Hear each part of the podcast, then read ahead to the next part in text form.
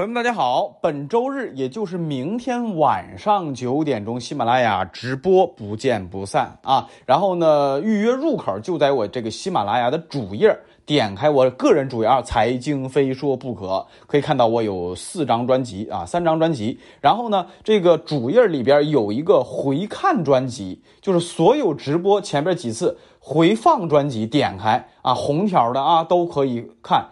可以听，然后呢，再往下有一个蓝色的小黄条啊，这个小字啊就可以预约明天的直播啊。再次提示大家，明天直播讲到了什么？股票近期政策非常的火热，有几个关键点啊。然后再往下啊，房子和黄金等等，所有投资的东西，隔了一个多月以后，再次出现了一些变化和转折啊。咱们将重点讲投资啊以及政策。好，回到正题，正题就是讲美国佬啊。有人说你老讲中国，又是经济危机，又这那的，对吧？你这太晦气了。你说说老外，今天说老外好吧？说美国人，美国人最近有两大件事儿是非常重要的。第一个就是六月一号，记住时间。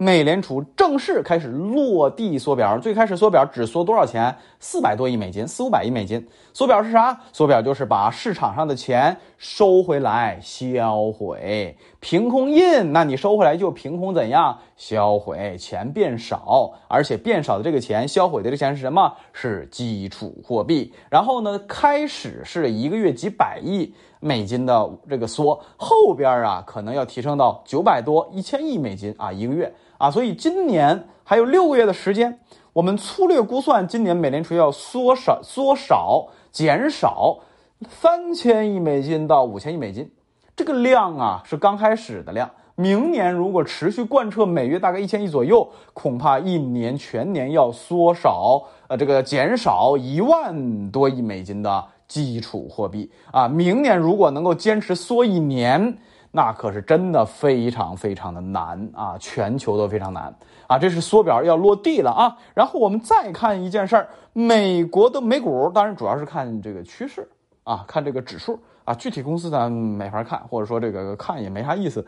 本来这个市场咱们就比较陌生嘛，对吧？咱就看看指数啊，我一边说你一边打开所有的重要的指数，你会发现什么？是典型的下降趋势，短期反弹那是短期反弹的事儿，但看趋势都是下降趋势。什么叫下降趋势？哎，三百六十五天理财学习营提示过大家啊，趋势以及技术的判断，这里边每次反弹不创新高，或者说每次反弹比上一个前高都要低，而每次下跌却要持续的啊给你不断的新低，这就是什么？哎，这就是下降趋势，反过来就是上升趋势，对吧？哎，提示大家啊，咱们在明天直播还是老福利老三样啊，两样吧算是啊。呃，咱们这个新团啊，这个付费专辑是八五折，新老用户八五折啊。第二个起泡酒红酒啊，买二送三啊。以前的时候大家都知道，我过过年过节是买一送一。对吧？现在直播，因为直播一个月一次吧，反正也不太多啊，我就狠着牙啊，买二送你三啊，这个是现实啊，就直播的时候才有。好，回到正题当中，美股下降趋势，欧股、日股，你看一看，基本上都是下降趋势，无非区别就是谁下降的狠一点。那很显然，咱 A 股跌得狠呐，对吧？这是直勾勾的往下摸呀，对吧？下降趋势啊，对吧？哎，咱们 A 股惨一点啊，当然港股啊也挺惨啊，但是欧美日追。也是弱势，也是下降趋势，这你要注意啊。好，再回到正题当中，这是美联储紧缩货币和美股的这么一个状态。如果你要细扒其中的关系，你会发现 A 股的见顶时间，注意注意我说的是指数啊啊，很多指数的见顶时间都在二零二一年的一季度啊，二零二一年一季度。然后呢，正好一季度是美联储释放紧缩预期的时候。那个时候没有紧缩货币，但只是是把预期给你了。真正紧缩减购债啊，减少这个呃放水的量是从今年开始啊，从去年年底开始啊，然后从今年正式加息开始缩表，对吧？哎，这个节奏要注意啊。释放预期，真正开始操作，这中间往往会隔着至少半年的时间啊。你要细扒就这么回事儿啊。然后美股的时间你会发现稍有滞后，但总体和什么？它的高点和它的美联储紧缩的节奏大体相同。其实这一轮也好理解，因为什么？因为放水推出个水牛，那么水牛结束就和你收水有关了呗。这个逻辑也挺简单，对不对？好，关于股市，尤其是美股，咱就不多讲了。重点要讲的是美国佬在玩了一个很有趣儿的东西。这个东西呀，是很耐人寻味的。为什么？我先给你解释科普是什么。首先，这个名词叫隔夜逆回购。把这个细节再拆开来说，隔夜逆回购，第一个你会发现隔夜是什么意思？七天就啊，期限就是一天。对吧？哎，然后呢？你到期之后回来了吧？这钱你还可以再投，投第二天，反复操作是可以的哦。啊，反正它的期限是一天，反复操作是可以的。第二个，隔夜逆回购是啥东西呀？简单解释，那就是银行、货币基金等，就手里有大把大把钱的这些金融机构，这个钱呢，可不是你一万他一万啊，是要用亿做单位的，甚至是用十亿、百亿。做单位的，所以这个金融机构就注定什么是极其大型的，对吧？手里的钱的数字，你你一瞅一眼就晕的那种啊，十位数、八位数那种啊，这那个十九位数、十位数那种，八位数都上不了台面啊！哎，这是什么？这是金融机构把钱交给美联储，然后美联储干嘛？把高等级的金融资产以债券为代表的给金融机构，好，这叫隔夜逆回购。这个东西一听，你是不是听着很耳熟？美联储印钱的时候，放水的时候怎么放的？哎，各个金融机构或者说美国财政部，你把国债或者是其他的什么债券，你给我，我把钱给你，对不对？刚好和美联储放水印钱的时候是反过来的，那这个就直接会造成什么后果？市面上钱快速的减少。啊，这个要理解啊，大家理解理解啊。好，第三个，这个就是要点，总结一下，就是相当于什么回笼资金。这个回笼资金的区别是，金融机构回笼资金，而不是什么，而不是美联储。啊，这个要注意。第三个啊，第四个，这个利率呀特别低，都是有利率的。像我们有些个过年过节的时候，那有可能几天的年化利率能干到百分之六、百分之十。当然，它只是几天，不可能一年啊。所以这是我们的啊，这个回购的这逆回购的这个这个这个业务。那美国这个利率多少？我跟你讲是万分之几啊？上一次看我记得还是万分之五呢。现在多少我也没注意，反正基本上这个利率反正是很低很低。注意这万分之五不是一天哦，是年化，懂了吗？好，这个几个关于隔夜逆回购的几个细节懂了之后，你就知道了。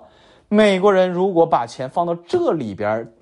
等于什么？或者说约等于什么？约等于把钱扔到了一个毫无用处的池子里，啊，扔一天，扔一天之后，第二天、第三天、第四天，然后这个数据如果钱少也就罢了，而数据确实是在长期的时间里边，这个隔夜逆回购，美国的金融机构也就扔个一千亿，扔个一两千亿。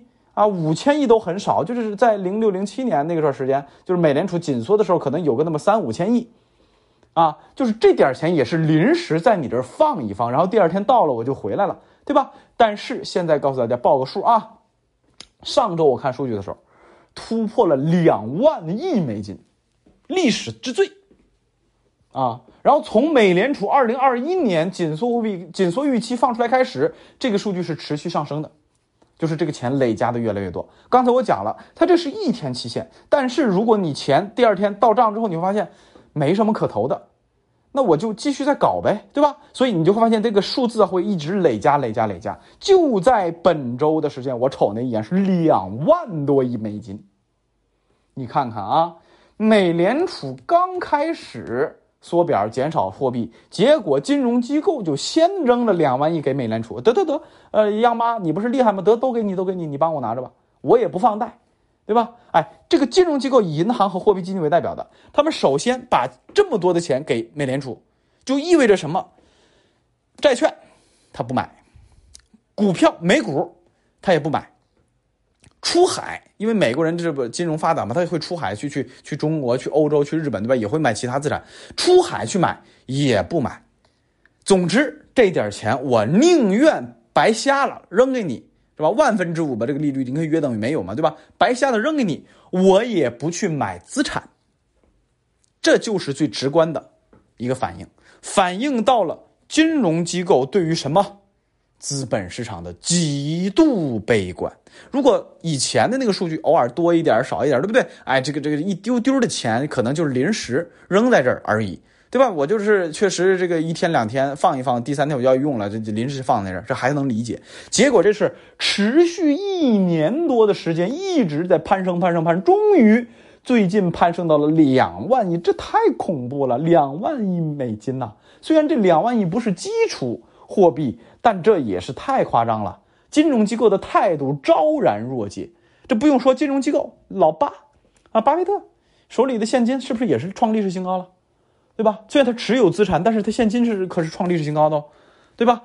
哎，所以金融这块美国佬这个动作耐人寻味吧？是不是让人感觉挠挠头？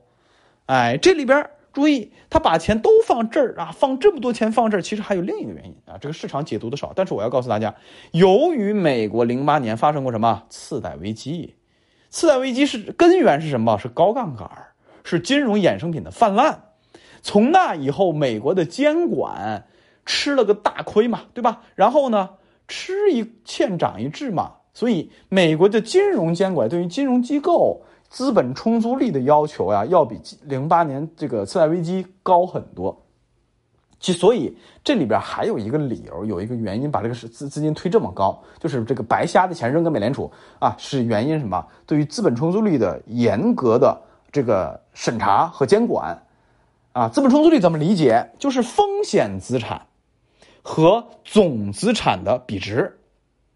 啊，这个你比对吧？总体来说，那就是你这个贷款呐，或者说高风险的这个金融衍生品呐，你有十块钱，对吧？但是咱们这个银行总资产是什么？是一百块钱，你的这个资本充足率就非常高了，对不对？哎，所以这个简而言之，就是你手里有现金特别多的话，什么都不干。你这肯定要充实你的资本充足率，对不对？然后呢，一般情况下，银行尤其是银行想提高自己的资本充足率，一般情况下都得筹措资金。筹措资金怎么筹措？还都是什么增发、IPO 这种来钱，平时很难筹措资金，对吧？这也有其中一个理由，但这个理由是不足以支撑什么。你把那么多的钱，你换算成人民币，那可是十四万亿呀！我的天，对吧？哎，所以这个数据啊，还是真的是令人很警惕的一件事，啊，嗯，总结一句话：美国大型金融机构对于美债、美股等以及全球的风险资产，都非常的偏空、偏谨慎，而这样的态度以及动作，又和美联储即将缩表。以及快速加息，零点五，零点五，估计未来还要加两次吧，至少两次，零点五加一起零百分之一，对吧？把利率快速提高，啊，又是节奏步调一致。这种情况之下，未来的风险资产，啊，仿、股、债等都叫风险资产啊，包括黄金，啊，这个你得琢磨一下。反正他们很悲观，数据真金白银展示给你了，对吧？哎，具体的股市的影响啊，咱们的影响，咱们在本周日。二十九号晚九点，喜马拉雅视频直播当中，再一一为大家慢慢解读。今天先说到这里。